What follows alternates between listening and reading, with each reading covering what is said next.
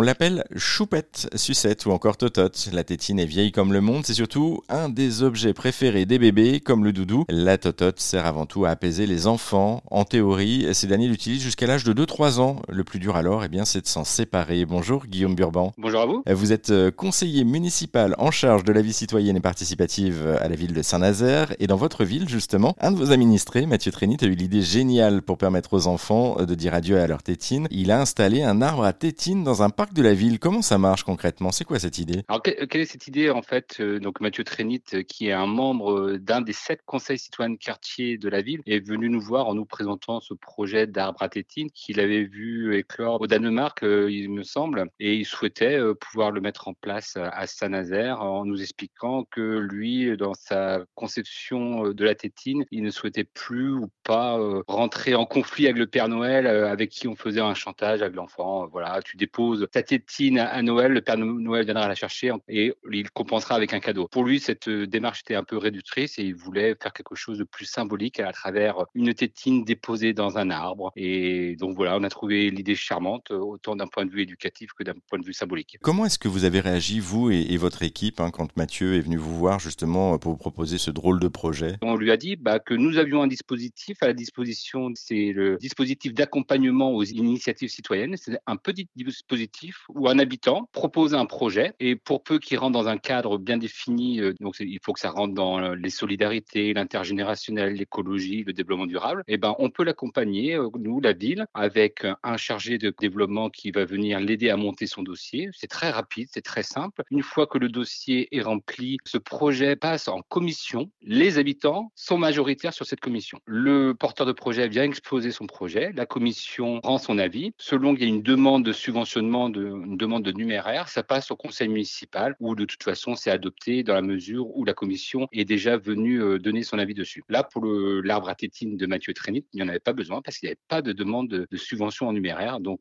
on, a fait juste une information au conseil municipal parce que ça nous semblait important que l'ensemble du conseil municipal et des citoyens de la ville de Saint-Nazaire soient mis au courant de cette superbe initiative. Et du coup, c'est comme ça que le, projet est né. Comment ont travaillé les services de, la ville pour terminer de, de Saint-Nazaire pour mener à bien ce drôle de projet?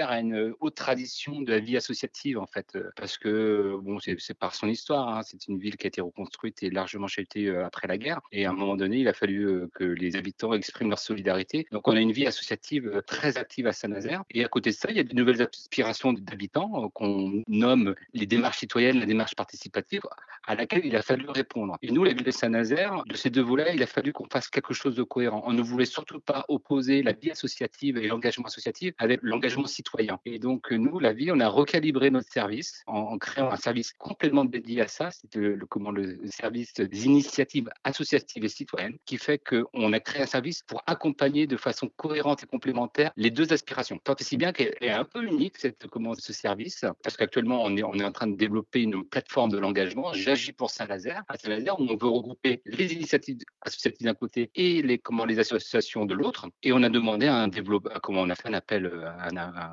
appel d'offres pour savoir si on avait un développeur qui était capable de nous proposer un, portail là-dessus. Et on s'est rendu compte que personne n'avait réfléchi sur un portail portant les deux volets à la fois. Tant c'est si bien qu'un développeur a dû travailler pour rassembler ces deux volets importants de l'engagement et qui nous tiennent à cœur à Saint-Nazaire. Bon, en tout cas, on en sait un petit peu plus grâce à vous. Merci beaucoup, euh, Guillaume Burban, pour cet échange. Et pour en savoir plus hein, sur ce projet d'arbre à tétine installé à Saint-Nazaire, on vous a mis, vous qui nous écoutez, tous les liens sur notre site internet. Une seule adresse à consulter, erzen.fr.